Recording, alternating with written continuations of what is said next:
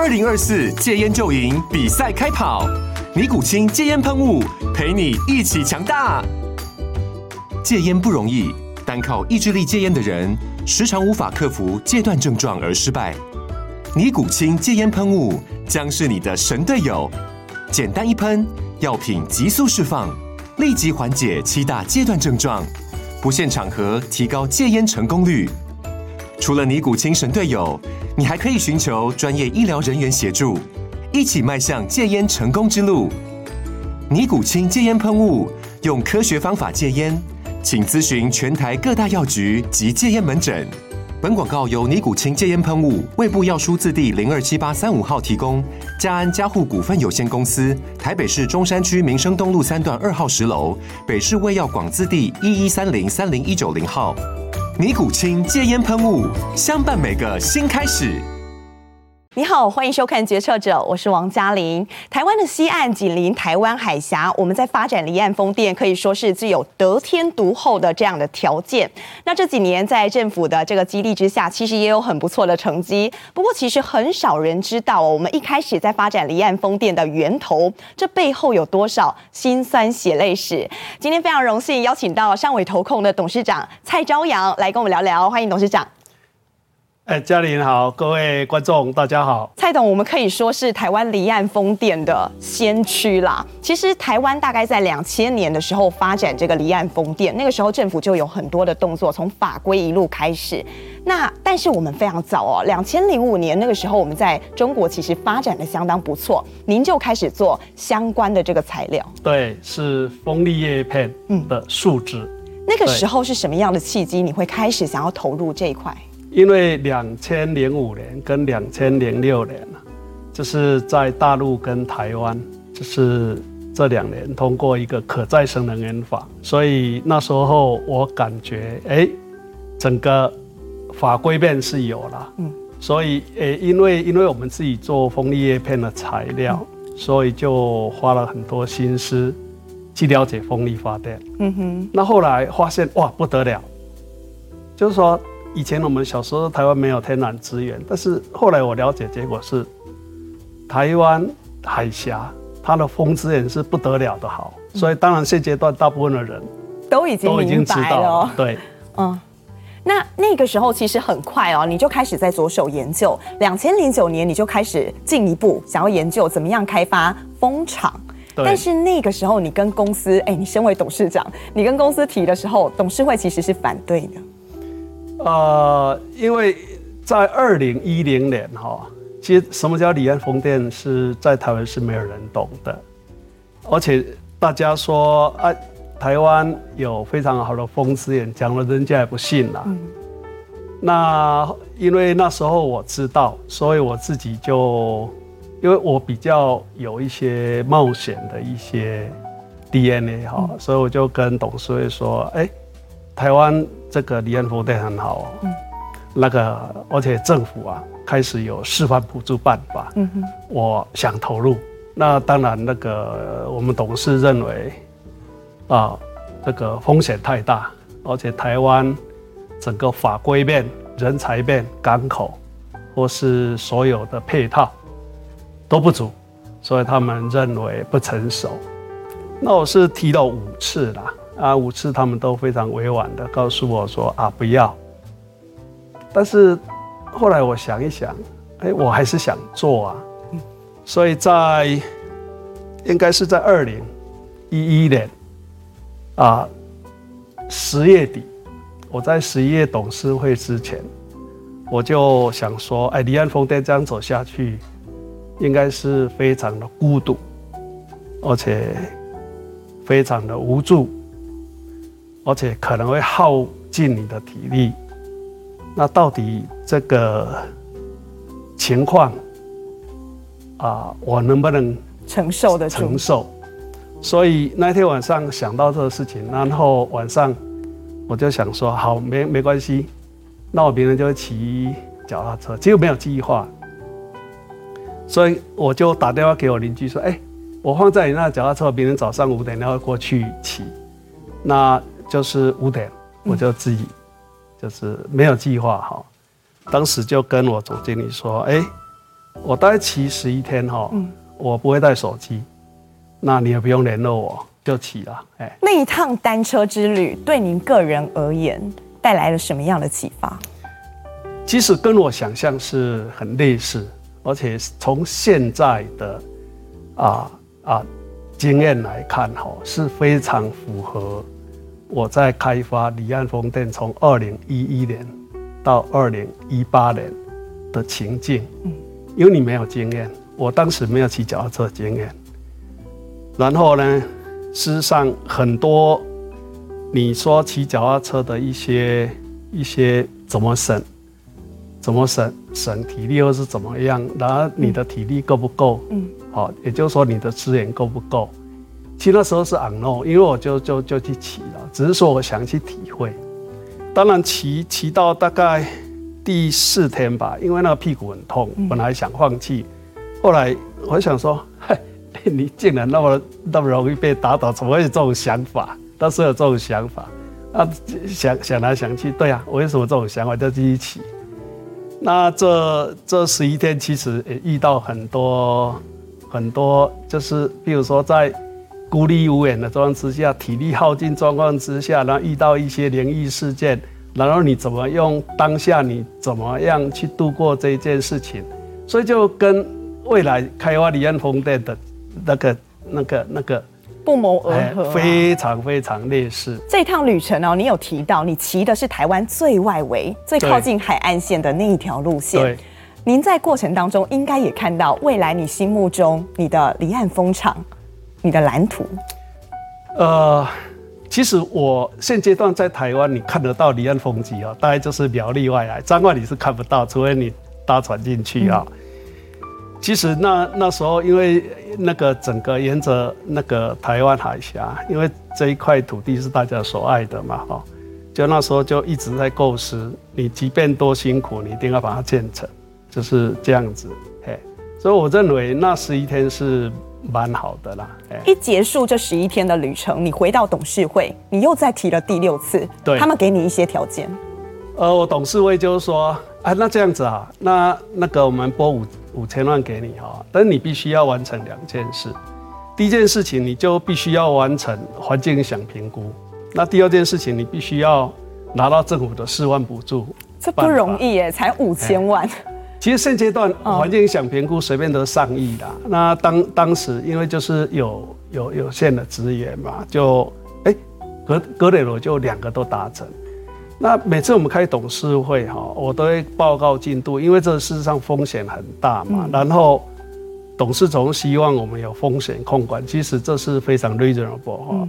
所以就是说，每次我们都会设定 milestone，就是说，哎，我花多少钱，我要达成什么目标。嗯，点点滴滴只有在心头你自己清晰啦。但是很不容易的是，在二零一六年的时候。你真的做到了！台湾的前两座这个风力发电的风机，就是我们上尾投控完成的。那您回头去看哦，这些路上真的是不简单。你觉得最对你而言，包含像你说法规啦，或是说地方上的一些声音，你必须去跟他们沟通。你觉得一路走来最大挑战是什么？其实所有都挑战。其实我们当时在开发离岸风电的时候。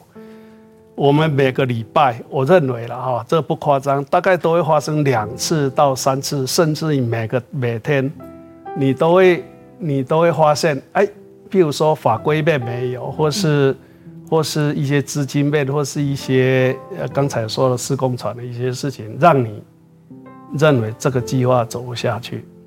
每个礼拜至少两三次，但是事实上我是不会服输的啦。那当然就是讲，就是说关关难过关关过，但是事实上这个点滴在心里，其实这个非常非常，我我我经常人家说，哎，那个你怎么形容？我就说，这个离岸风电是一个血泪史，对我跟汕尾公司，嗯。但是在这些努力的过程当中啊，你也达到了很多的和平跟平衡。其实很不容易的是，我们看到很多的开发案，地方上通常会跟这个公司派或是政府形成一样的对立。但是你在其中一个啊、这个典礼上面，居然是渔民他们一起帮你放鞭炮。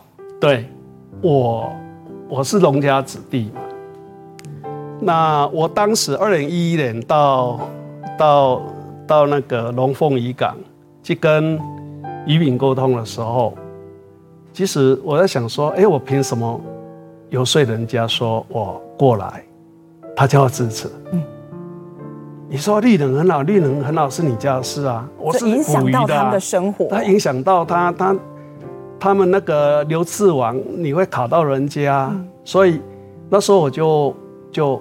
其实那时候我们编内啊，平时三到五个干部是长期在那边做沟通，去去去去去听他们声音。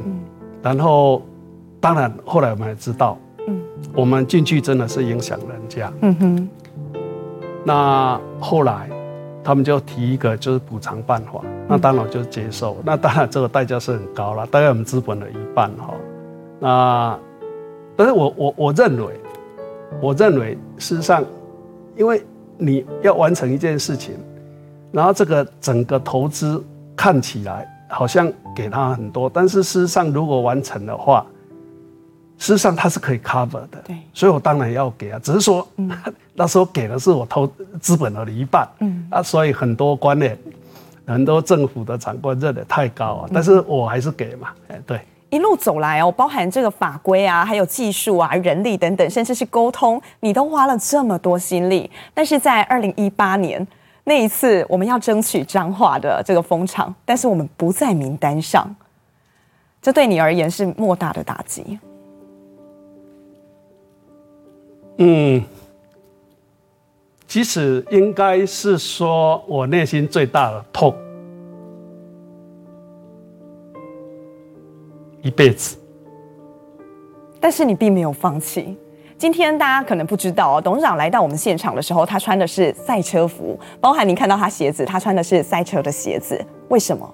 他要告诉他的员工，他并没有被打倒，他还在赛道上。对啊。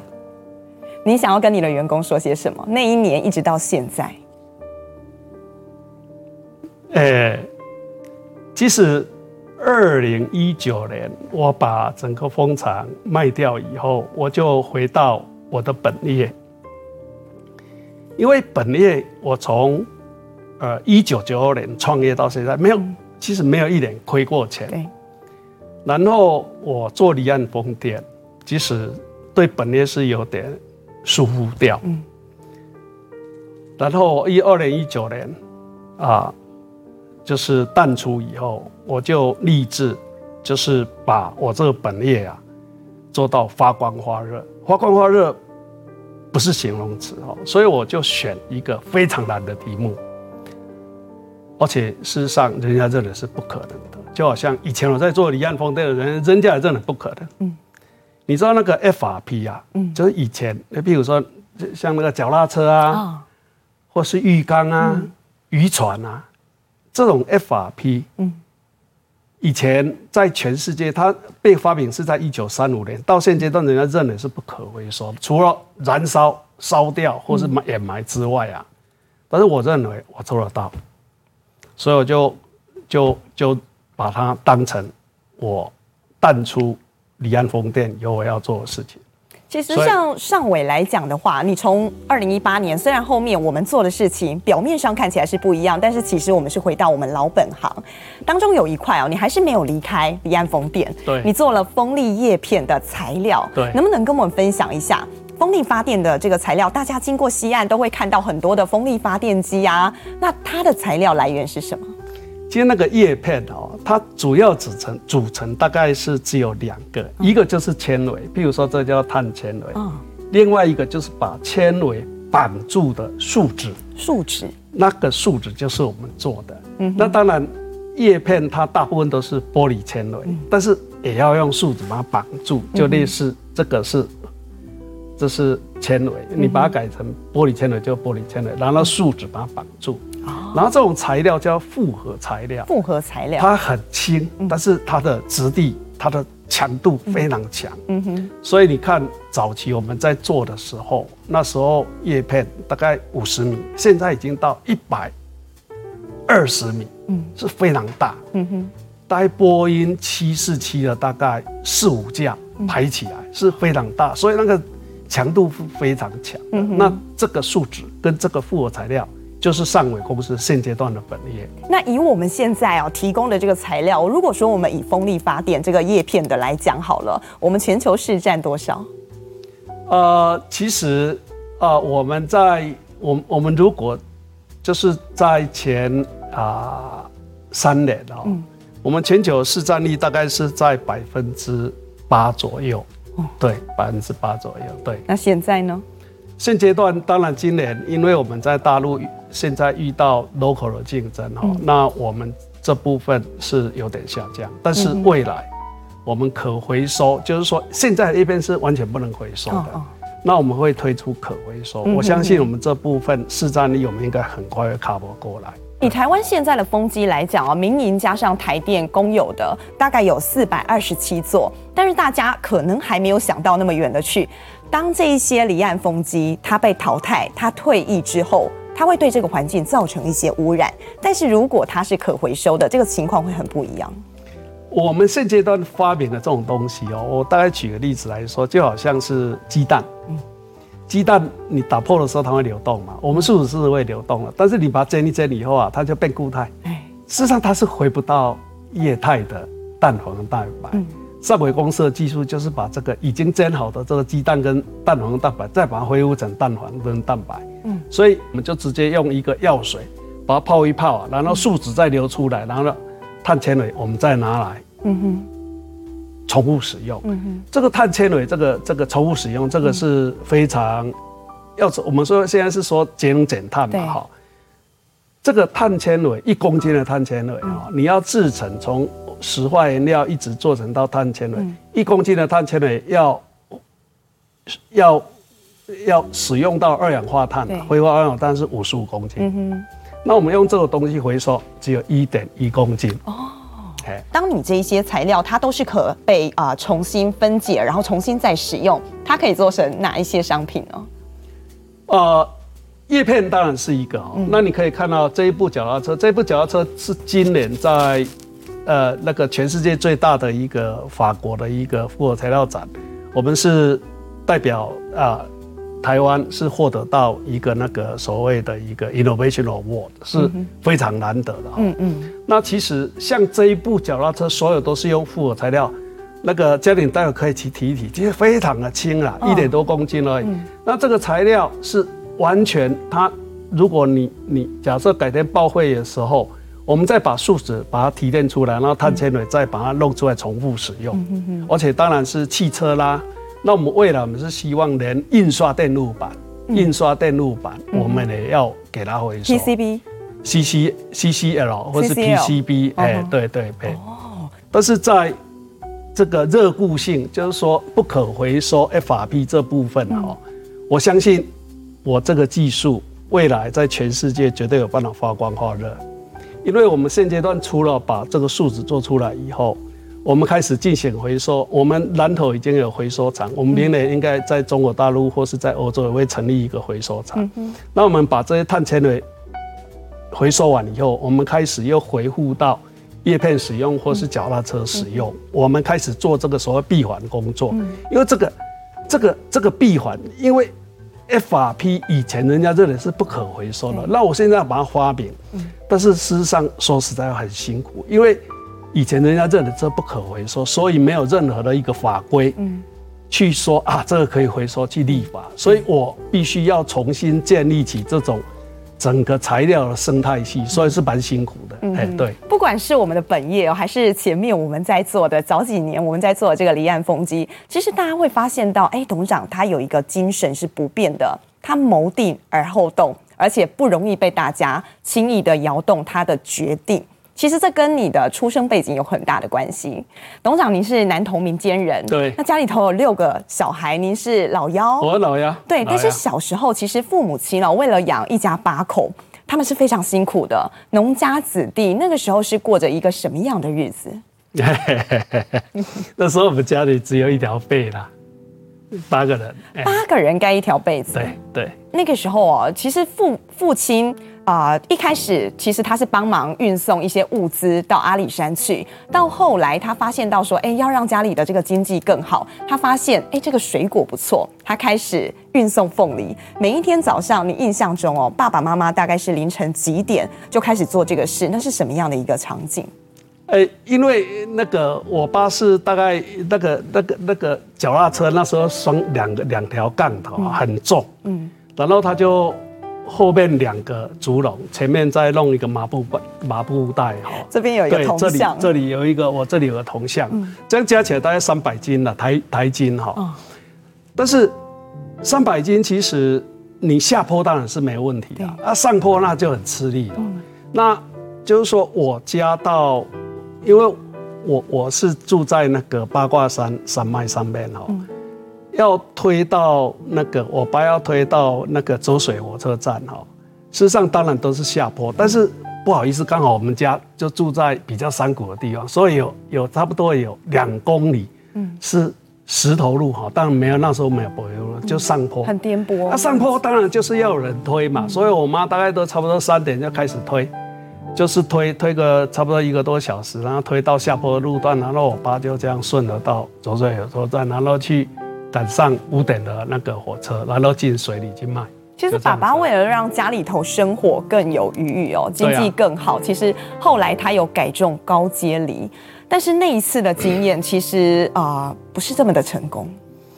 呃，因为我爸他那时候到水里的时候，那那个就吃到一个高阶梨，那时候那我我因为那个。山上嘛，啊，住在山上没有吃过水果，那吃到水梨就感到很好吃。因为我们山上的水梨都很粗啊，就是非常粗的表面，然后它是就是绿绿绿绿的，然后很 smooth，很很滑。然后我爸就惊为天人，就就不就非常认真的去找这一个这个这个梨的这个树种，然后给他找到，找到的时候，嚯，那个不不得了，然后他他就。听那个种梨的人说，你首先要深耕，就是那个、嗯、那个地啊，要耕得很深。嗯，所以我爸为了种那一块大概五分地哈，他就是用锄头，那锄头这么这么长哈，嗯、就是一铲一铲的去翻，再翻了大概一年多，就是那时候没有挖土机啊，就是这样子。但是后来是什么样的一个原因呢？我发现到说，其实没有这么的顺利。哎，我爸。因为梨子大概要种六年才会长果，然后我爸大概六年、七年、八年都将这个梨子啊，就是请他弟弟，因为我叔叔是在呃竹山开水果行，就给他。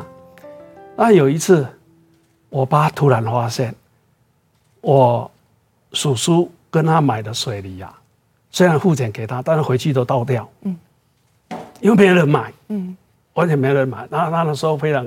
伤心，然后不想造成那弟弟的负担，哎，那就把它砍掉。他努力了将近十年时间的事业，他把他整个砍掉。这个事情其实一直在蔡家，其实都是大家没有在谈的一个痛点。但是，一直到后来哦，爸爸有一次生病来台北，在病床上，您跟他谈起了这件事，爸爸告诉你什么？嗯。哎，他说，如果重来的话，他还会做，他还是会做，因为他想改善家里的经济。爸爸跟你说了一句话，没有，他是说。我说：“那你为什么要做？你不怕失败？”他说：“即使他那个决定没错，只是说我们家的海拔不够高，所以他告诉我说：‘你又要做事情了，你想做你就做，但是你的志是要过，地势地爱搞，地势爱搞，就你的聪明才智还有你的事，你要去试人，你要去。”对一些专业知识，你要试，所以就是我爸给我就是勇于挑战嘛，志是要其啊、在离岸风电这一块，大家杂音比较多一些，很多的包含你说商选都有延宕的一个情况。那有一些外商之前是直接蜂拥而至来台湾想要投资，现在有一些都撤资离开了，是发生什么样的状况？不太乐观吗？呃，台湾的天然资源还是在那里，哦，资源还是在那里，只是说大家应该去想说，哎、现在发生什么事？其实这中间发生了非常多的就是，譬如说 COVID-19，嗯，因为 COVID-19 造成啊、呃、台台湾的一些开发中的风场事实上都 delay 嘛，嗯，其实这对开发商来说是 loading 那个压力是很大的，因为呃他们 delay 一年两年，其实那种那种自有资金，因为银行也不一定会再拿钱出来嘛，哈。所以自自有资金，还有就是 delay 的，因为它有一些合约嘛，哦，合约它必须要付的，其实这都是超过的一些成本。嗯，那这个是整个成本的上升，刚好整个 COVID-19 这几年啊，全世界的一些大概你知道的一些原料都涨，嗯哼，然后运费也涨，哦，这是一个非常大的一个一个成本。嗯哼，那当然有人说，哎。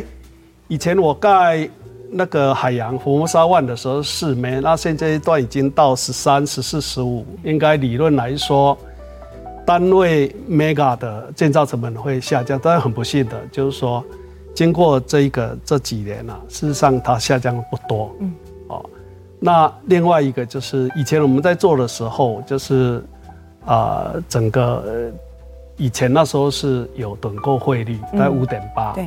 但现阶段就变成一个 CPPA，就是公司层级的一个等购汇率哈，就是一个私人公司来买，因为这是有非常大的一个差别，因为我们跟台电是有国家再生能源法的保障，而且它的啊在性平等事实上是国家被保，所以这部分所有的一些贷款银行，那你呃我们必须要知道，就是说，哎，其实离岸风电投资最大的。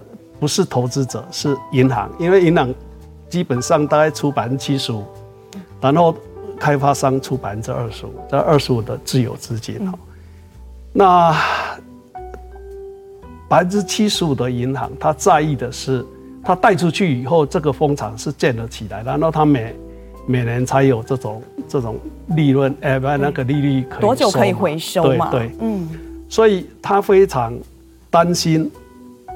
跟他跟这个开发商买电的，他的在线，嗯，刚才说台电没问题，但是今天台积电也没问题，因为台积电够大，到其他公司啊，可能性品，全世界的性品可能就就就相关供应链就会比较辛苦，所以这个是一个事实。所以因为我们现在区外开发开始都是，因为你也知道那 auction 就是一些竞标是零零元，所以他们。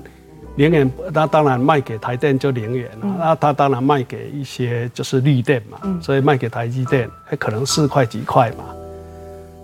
但是问题来了，它成本事实上是没有降多少，有降的话还没降多少，搞不好还增加一点点。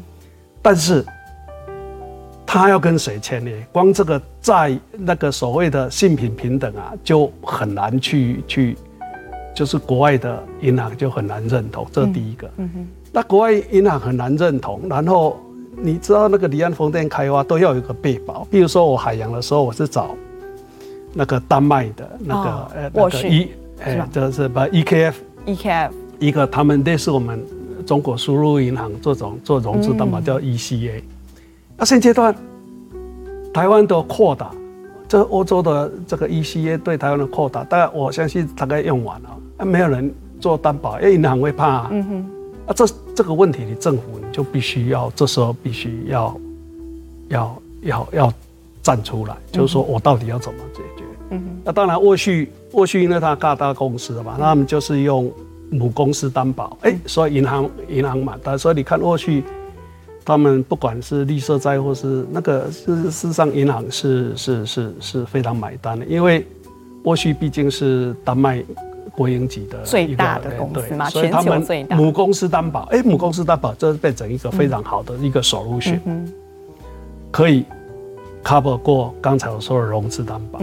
那现在还有一个问题就是说，CPPA 现在以前是趸购汇率五点八，现阶段可能哎、欸、可能四块五块，但是好了，成本假设没有降低，然后以前五点八，现在假设四四块五好了，我们所谓的 IR 内部。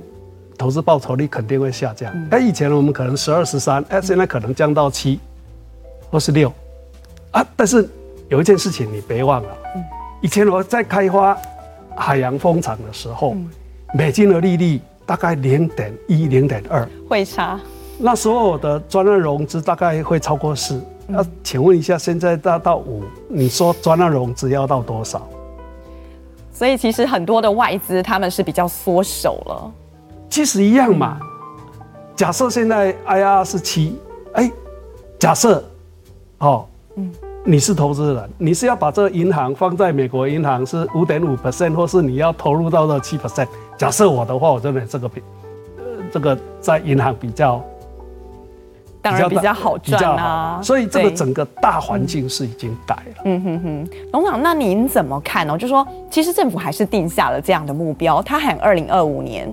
我们的风力发电是要达到五点五百万千瓦，您觉得这个方向还是有可能会达成的吗？从最近整个沃旭在三点一没有参加竞标，还有几个啊，譬如说一些云林的风场华庄哈，然后银行团开始担心。其实最近发生了非常多的多的一些事件哈，是让我。其实忧心忡忡，因为我毕竟我是台湾离岸风电的 pioneer，我对这个这个这个国家，还有就是对离岸风电，我事实上还是有那种初衷的使命感哦。所以我在六月二号，事实上我在脸脸书，我有要点出五点。那当然这五点，我一些刚才不管是 CPPA 也好，或是一些融资担保也好，哦，事实上我点出五点。事实上我有提我的方案，嗯。给政府，譬如说，哎，刚才说 CPPA 在线平等不够这部分，事实上，我是建议政府无论如何，你应该把这些公司好把它组起来，那联合看要怎么样运作，跟跟跟政府的，譬如说一些，因为我们现阶段有国家基金嘛，或是台的银行，怎么样把它弄成一个一个整包联合信用平等，让。这个这个这个外国的银行相信说，哎，你即便那个，因为它是变成多家来来联保，嗯哼，那即便一家出问题，可能还还不会，必须要打团体战来拉高我们的信评。对，这个我有建议。那当然很高兴，就是说啊，那个经济部最近是在讨论这件事情嘛。嗯那像这一类的，但是真的最近的一些一些一些消息是比较不利，是非常的不利。其实我是很忧心的，对。是哦，我们知道说蔡董他因为是农家子弟，那他一路也是苦过来的，但是他并没有因为自己的出身而不努力，所以他后来读到了台中一中，很顺利的进到清大，然后创业，有这么好的事业，那你也非常有同理心哦。大概从二零一五年开始，在公司内部有一堂课，我觉得非常有趣，叫做 Hello Robert。为什么你想要开这样的课程，跟你的员工，甚至是新进的员工来做沟通？呃、uh，Robert 是我的英那个英文名哦，所以叫 Hello Robert。Hello Robert 大概就是说，我对我们任何每一个厂，不管是马来厂、天津厂、上海厂，或是南投厂哦，嗯，啊，我都会固定跟所有员工，是所有员工哦，不分职级哈，然后会大概会有两个小时的面对面沟通，然后。呃，大概分两部分了。第一部分大概我会跟他们说，哎，最近公司的一些状况，然后我未来的一些公司未来的想法，嗯，然后接下来就听他们的意见。那我认为这个是一个不错的一个一个一个双向沟通。那蔡董您怎么看哦？如何留住好人才？你是应该给他舞台，给他很大的梦，还是给他比较好的福利？其实留人才哈。这个尤其是我们公司现阶段，我们是在南投嘛，嗯，那当然这个我们在上海、天津跟马来都有啊。其实现阶段，我们所谓的招到一个，就是像台湾，如果就就是那个台青交，的人，事实上说实在话，最过去这这这几年是非常困辛苦哈。因为像我清华的学弟，大概大概百分之九十五都跑到台积电去哈，所以其实要就是说，因为台积电用用用人是吧，用了太多，当然你也不能 complain 他嘛，因为他毕竟是 是护国神山嘛，所以你还是必须在这种状况之下，你还是要发展。那我的我个人的。的想法是说，哎、欸，所有人你进来，那只要能够就是哎啊、欸呃，就是认同我们的公司文化，嗯，我就来跟你训练，嗯，所以像我们公司，我们除了刚才我们说 Hello Robert 这种观念沟通，所谓的公司文化沟通之外，其实我们就是就是我们过去每年都会推出一个 IDP，就是是个人发展计划，个人发展计划，就是说。我们会针对某一个员工，然后去盘点他的能力，然后也跟他约谈说未来他希望走哪一条路，然后规划出大概大概五年他希望，然后他欠缺哪些能力，要内训也好，外训也好，我们就公司花钱来训练他。好，今天真的非常感谢蔡董来跟我们分享这么多，那么也祝福您，祝福尚伟。好，谢谢谢谢主持人。好，决策者，我们下回见。